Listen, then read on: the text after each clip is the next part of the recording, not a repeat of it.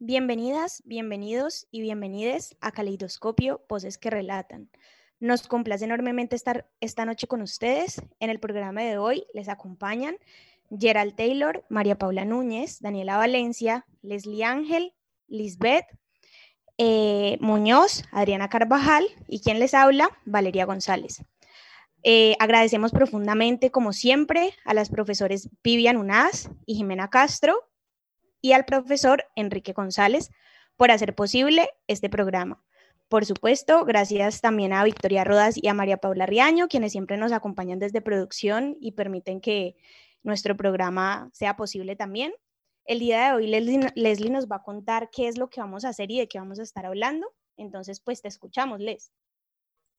Listo. Hola a todos. Gracias por, la, por el saludo, Valeria.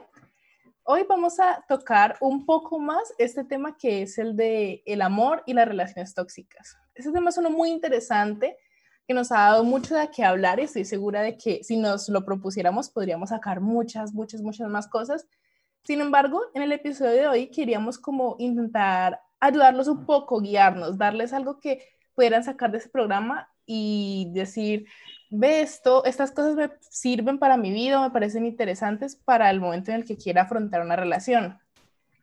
Por eso hemos decidido preguntarles a ustedes a través de, nuestro Instagram, Kaleidoscopy Ceci, acerca de qué querían saber, qué, qué preguntas tenían, qué les inquietaba también trajimos a una, una valiosísima invitada, la cual es Lisette, que es psicóloga. Nos, nos van a presentar un poco mejor más adelante, y a la cual le agradecemos mucho su compañía. Y en general queremos enfocar un poco este programa a lo que es las relaciones tóxicas y cómo salir de ellas o qué hacer al momento de estar ahí, como cómo cómo lograr salir de esto sin morir en el intento, por decirlo de una manera más coloquial. Así que, para empezar, vamos a escuchar un audio que, se que nos habían mandado y vamos a hablar un poco al respecto. Así que escuchemos.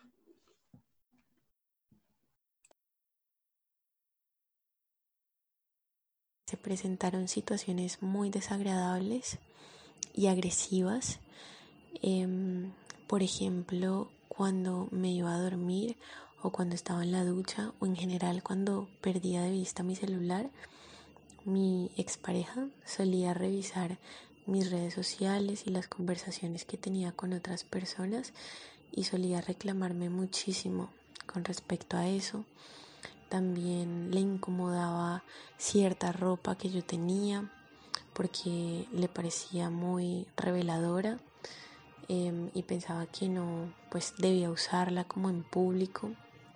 Em, también se sentía molesto por ciertas amistades que yo tenía porque pensaba que me mostraba muy afectiva o cercana con mis amigos y amigas y eso le incomodaba muchísimo.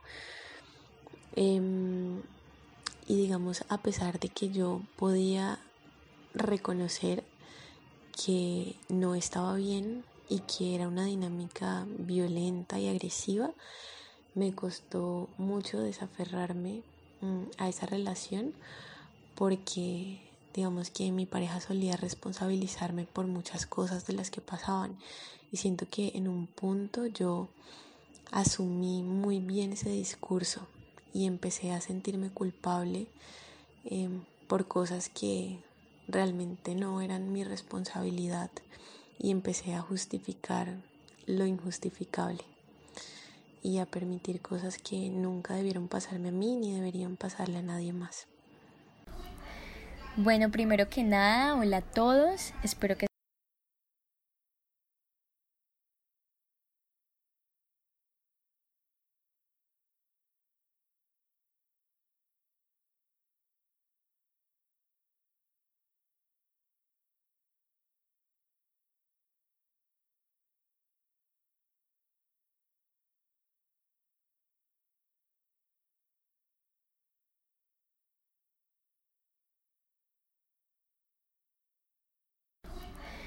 Bueno, primero que nada, hola a todos, espero que se encuentren súper bien y que hayan tenido un día excelente.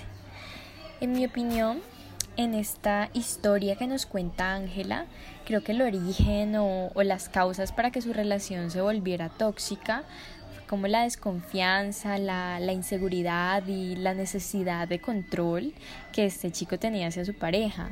Entonces, por eso él hacía cosas como revisarle el celular, las redes sociales, las conversaciones, decirle qué ropa no debía utilizar, eh, molestarse con ella porque tuviera amigos o, y pues les demostrara cualquier tipo de afecto, etc. Y cuando una persona es así de controladora, siente como, como una obsesión de manejar a su gusto la vida de su pareja, de saber dónde está en cada momento, con quién está hablando. Ellos sienten que su pareja es de su propiedad y que todo debe hacerse como ellos digan. Ay, ¿y qué pasa si las cosas no se hacen como ellos quieren? Pues ahí es que llegan los insultos, los enojos, el maltrato psicológico e incluso en algunos casos hasta físico. Pero bueno, también, también es verdad que cuando las personas ya se encuentran inmersas en una relación tóxica de cualquier tipo, es muy difícil salir de ahí. Por eso incluso Ángela decía en el audio pues que ella reconocía que no estaba bien lo que él hacía y que ella sabía que era una dinámica violenta y agresiva, pero pues que aún así a pesar de saberlo le costó mucho desaferrarse a esa relación. Entonces, bueno, yo creería que un consejo para salir de una relación como la de Ángela o, o, evitar caer en ella sería tener claro que el amor no se trata ni de control ni de necesidad, porque pues a veces pensamos eso, ¿no? Que, que es que yo lo necesito en mi vida, pero no, no es así, ni, ni tampoco se trata de posesión, sino de todo lo contrario, de darle libertad a la otra persona, de tener respeto, de que exista confianza en la relación, todo esto es súper importante.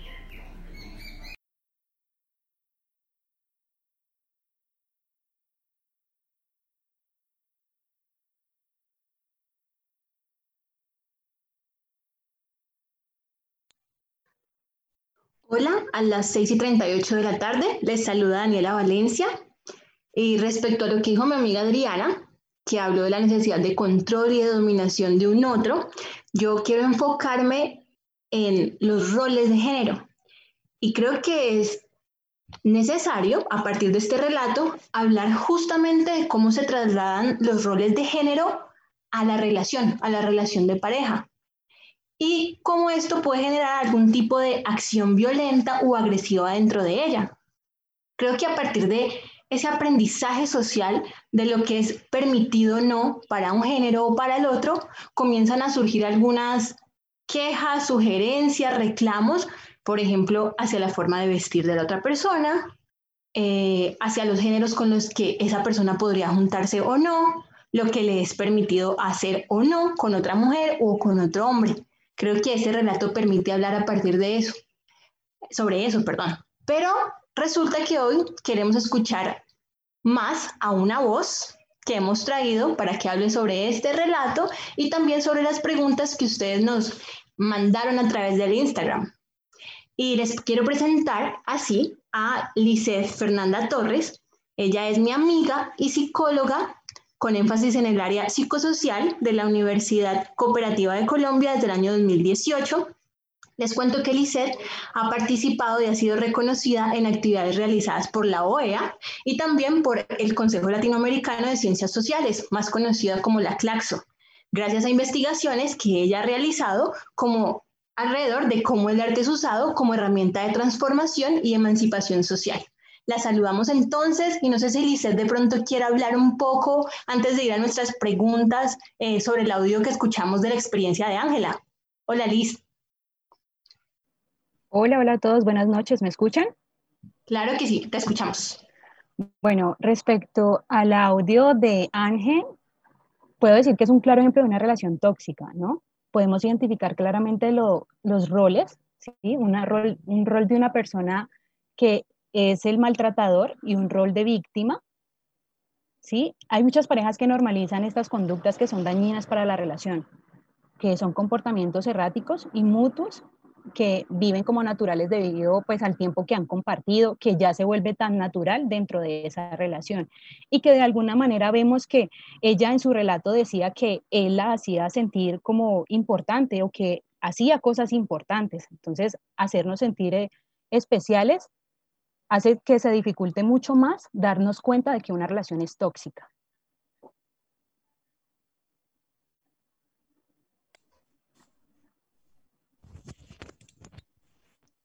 Listo, y después de este interesante aporte y haber escuchado a nuestras compañeras, quería pasar un poco como a la sección en la que hablamos de, de las preguntas que nos hicieron ustedes, nuestros oyentes, a través de nuestro Instagram. Y para eso quería empezar con una pregunta a nuestra invitada de hoy, Lisette, que se repitió un poco entre nuestros oyentes. Y esta es, nos, nos preguntaban, ¿En qué momento o cómo se sabe cuándo una relación comienza a ser tóxica? ¿O cómo sé si una relación es tóxica? Bueno, yo creo que para nadie es un secreto que las relaciones de pareja a veces pueden ser complicadas, ¿cierto? Pero ¿hasta qué punto debemos estar pendientes o cuando se genera una alarma o un malestar y saber que esa relación se está volviendo tóxica o que siempre lo fue y yo no lo sabía? En estas relaciones generalmente uno de los integrantes presenta comportamientos y actitudes totalmente inapropiados que pueden llegar a generar una situación de vulnerabilidad psicológica y emocional para la otra persona. Ok, eh, bueno, yo también tengo otra pregunta que fue justamente de, las que salieron en, en, esta encuesta que hicimos en Instagram y es que, ¿es que acaso hay relaciones o situaciones que sean más susceptibles a ser tóxicas, como por ejemplo lo son las relaciones a distancia. Es que digamos, como que hay cierto tipo de relaciones que, que por su propia naturaleza son más susceptibles a ser tóxicas. Vale, pues mira, yo pienso que allí más que una situación susceptible, pienso que está más en la persona como tal, ¿sí? Generalmente las personas que suelen caer en este tipo de relación o tener este tipo de relaciones tóxicas tienden a ser personas inseguras, con problemas de autoestima, que de pronto eh, han sufrido un trauma y se haya generado un condicionamiento en su comportamiento, quizás por miedo, porque vemos que muchas veces hay amenazas dentro de esas relaciones. Y no es que la persona quiera estar allí y, elija tener una relación tóxica y diga, sí, yo quiero tener una relación tóxica, no, sino que es algo que está dentro de la persona, es algo que ya está tan arraigado y tan normal para ella que no lo ha logrado identificar y cae en la repetición. Gracias Liz por compartir tu opinión con nosotros y muy, muy como ligado a eso que te acaba de preguntar Gerald y a la respuesta que nos diste, ¿tú crees que haya como, o sea, antes de, estar como en ese círculo vicioso de, lo que llamamos relación tóxica, ¿tú crees que haya como señales o comportamientos que uno pueda decir como, uff, o sea, de pronto es momento de alejarme de aquí porque esto se puede tornar en una relación tóxica o puede que llegue a serlo? ¿Crees que hay como señales que, que nos digan como, hey, aléjate? Claro, sí, como alarmas podría decir. Eh, bueno, algunas señales que podemos tener en cuenta mm, que, digamos, pueden suceder es cuando esa persona no respeta tu privacidad, es decir, que está revisando constantemente tus redes sociales, se preocupa mucho por tu teléfono y lo veíamos en el relato de Ángel, que sucedía. Eh, que le molesta mucho que pase tiempo con otras personas, es decir, familiares o amigos, eh, el menosprecio, que te da a entender que sin él o ella no serías nadie o no podrías seguir adelante. Nos chantajean emocionalmente, son posesivos, eh, celos excesivos también se podría decir, controlar la manera de vestir o de hablar, agresiones tanto verbales como físicas, y no físicas me refiero solo a golpes, porque vemos que también cuando hay discusiones, no sé si han notado que muchas veces eh, pueden coger a la persona del brazo y sacudirla, ¿sí? O agarrarle la mandíbula como para obligarlo a hablar. Eso también son formas de agresión. Algo que yo quiero decir sobre lo que dice, eh, sobre lo que acaba de comentar Lisette, y es que quienes pertenecen a grupos eh, feministas o que trabajan alrededor de la violencia de pareja o violencia de género han desarrollado una herramienta muy bonita y la han compartido, que no sé si ustedes la han oído o la tienen en sus manos, pero se llama el violentómetro. Y el violentómetro justamente comienza con ciertos, eh, mostrando unas ciertas acciones de alarma. Entonces yo, por ejemplo, aquí en mi mano tengo uno y quiero leerles algunas de las que encuentro y muchas, justamente Liz habló de ellas. Está, por ejemplo, piropos ofensivos, bromas hirientes, chantajear, mentir. Aquí el termómetro comienza, porque lo hacen con un termómetro, comienza a subir un poquito más, digamos, el, tal vez la intensidad de la violencia y dice eh, látigo de la indiferencia, celar, gritar, culpabilizar, descalificar, ridiculizar, humillar en público. Y bueno, y ahí va subiendo el termómetro hasta que llega al asesinato o feminicidio. No sé cómo han desarrollado la herramienta, pero me parece, al menos a mí, muy valiosa y creo que esto nos puede brindar, digamos, esos signos de alarma de los que estamos hablando aquí. Dani, muchas gracias por compartirnos eso.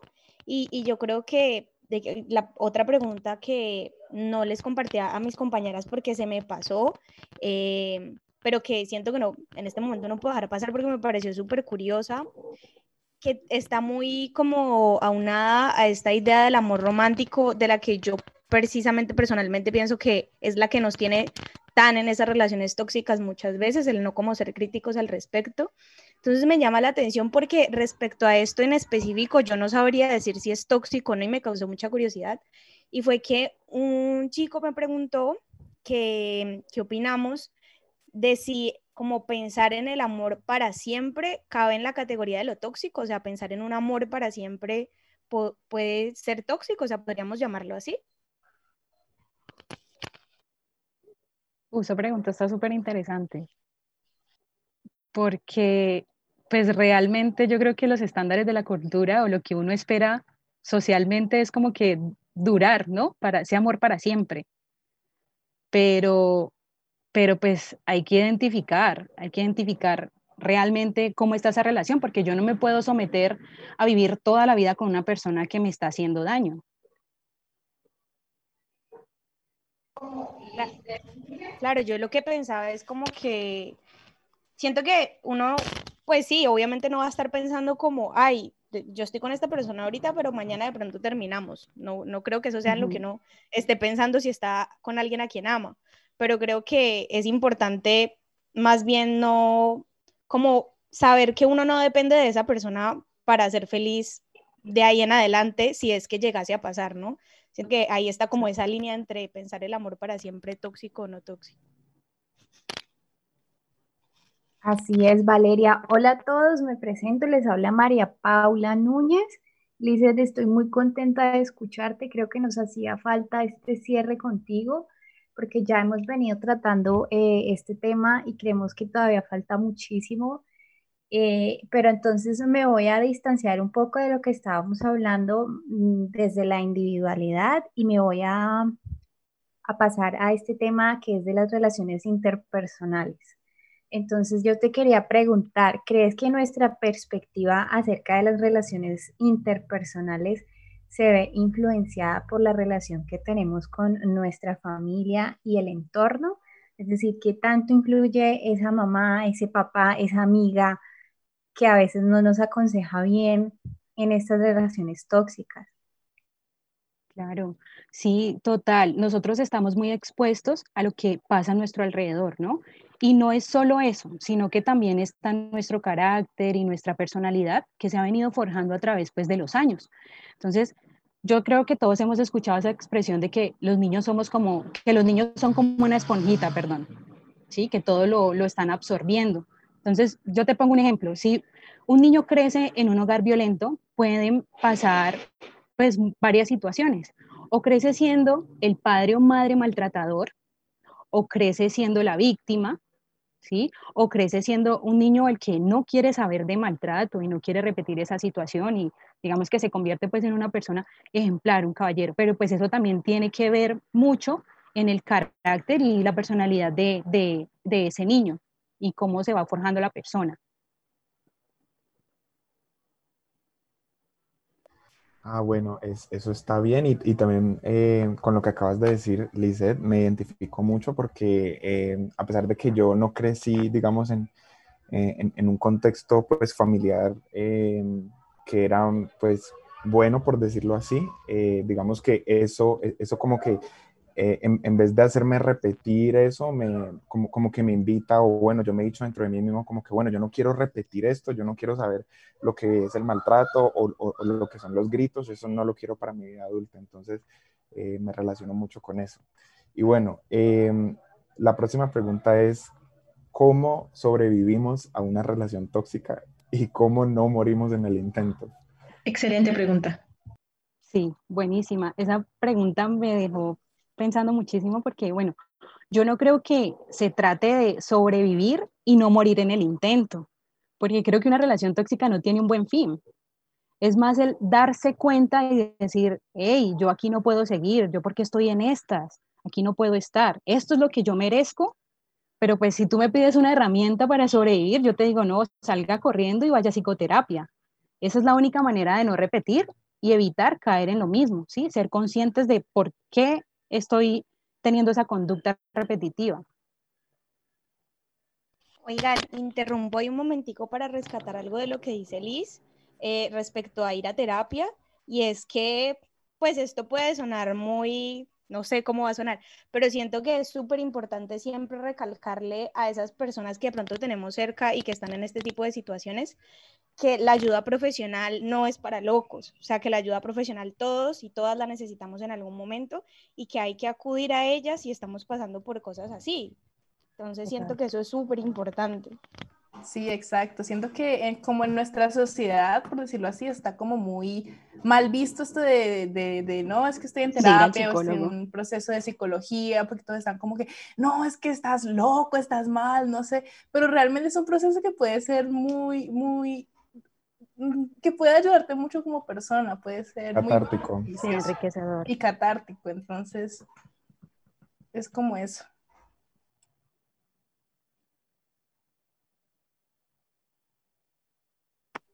Y bueno, eh, muchas gracias Alice. Primero que nada, ha estado supremamente interesante este programa de hoy. De verdad, estoy aquí pegada pensando un montón de cosas y también como reviviendo algunas experiencias. Em, para la última pregunta, y qué pena con todos, muy buenas tardes primero, eh, mi nombre es Lisbeth. Em, para la última pregunta dice así, ¿cómo evitar traer ese bagaje emocional de las experiencias pasadas a próximas relaciones? Esa pregunta me parece un poco difícil, la verdad, porque creo que las personas, bueno, sí, todas las personas ya venimos con un sesgo, ¿cierto? Ya venimos con esas cositas que nos dejaron las experiencias pasadas, esas relaciones, todo. Pero creo que podemos utilizar esas experiencias y traerlas al presente y pensar en qué fue todo eso que me sucedió, ¿sí? Identificar cuáles situaciones pasé y cuáles no quiero repetir. Es decir, identificar que sí pasé por una relación tóxica y de, que, y de pronto pues con las señales que dijimos al inicio, ¿cierto? Y captar que se está dando esa repetición e imponer unos límites, como decir, bueno, es que eh, mi pareja anterior me controlaba, me miraba el celular, o sea, yo no quiero que mi pareja nueva haga eso, ¿cierto? Entonces ya empezar allí a imponer esos límites. Y vuelvo, insisto, asistir a terapia es muy importante porque hace que ese darse cuenta sea mucho más fácil. Muchas gracias por tu consejo, Liz. La verdad es que yo también he tenido esa experiencia como de permitir que un profesional me ayude y sí he notado el cambio. La verdad es que es algo difícil y es eh, muy personal. Cada uno pues tiene su, su propio, eh, su propia jornada en esto de, de las emociones. Y me interesa mucho recalcar eh, lo que decías acerca de aprender las cosas que uno se lleva buenas de una relación, saber qué es lo que no quieres para tu próxima relación. Creo que ese es parte del manual de supervivencia de cómo salir de una relación tóxica. Sí, claro, y es que por lo menos una, una de, nuestras oyentes me contaba una su experiencia que tenía una amiga que salió de una relación tóxica y al, llegar a otra relación, es como que siempre hacía esto de comparar todo, tenía todo. Entonces, en el momento en el que él decía como, em, de, por ejemplo, me avisas eh, cuando estés en tu casa que estés bien, que pues, pues puede ser algo bonito, ya lo tomaba como, no, es que ya va a empezar como la otra persona que me quiera controlar, que todo el tiempo era preguntándome que no, esto es tóxico y le voy a pelear por esto, entonces muchas veces como transportamos demasiado esto que, que, que, que nos pasó. Entonces me parece muy, muy bueno estos consejos que nos comentas, eso, porque al final y al cabo es un proceso muy difícil el de despegarse un poco de todo esto que ya tenemos tan concebido. Quisiera agregar también que se puede concebir por otro lado, eh, por ejemplo, cuando una persona se obsesiona con su expareja y busca de alguna forma repetir esa experiencia de esa relación pasada.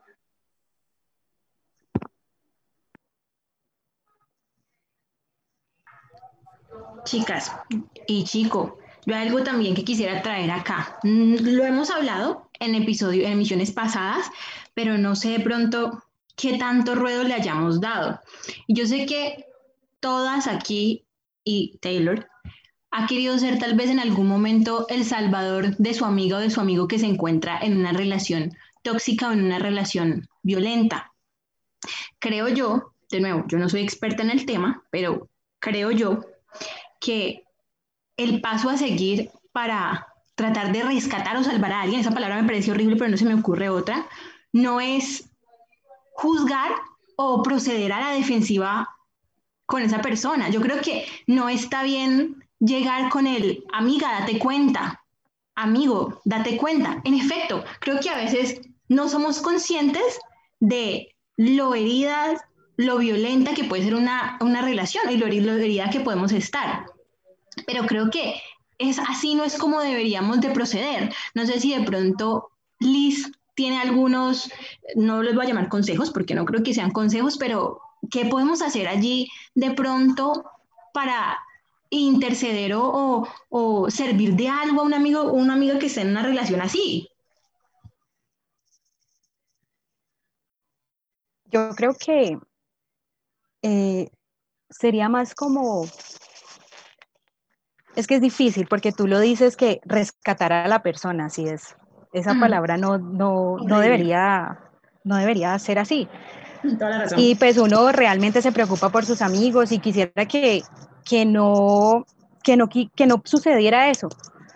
Yo creo que es más como ayudar a, esa persona a que se dé cuenta, como hacerle ver, no, mira, pero yo creo que estas cosas no están bien.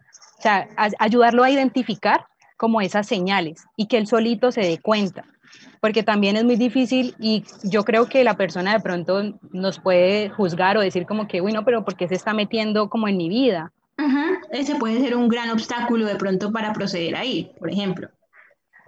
Sí, pienso más es como en guiarlo, ayudarlo a identificar como esas señales y que la persona sepa que sí es tóxico y que, y que realmente ya lleva varios episodios así, que de pronto su pareja anterior también lo era, que la que se consiguió ahora también lo es, entonces como que mira, mira, estás repitiendo, mira, el de antes hacía esto, también te está pasando esto.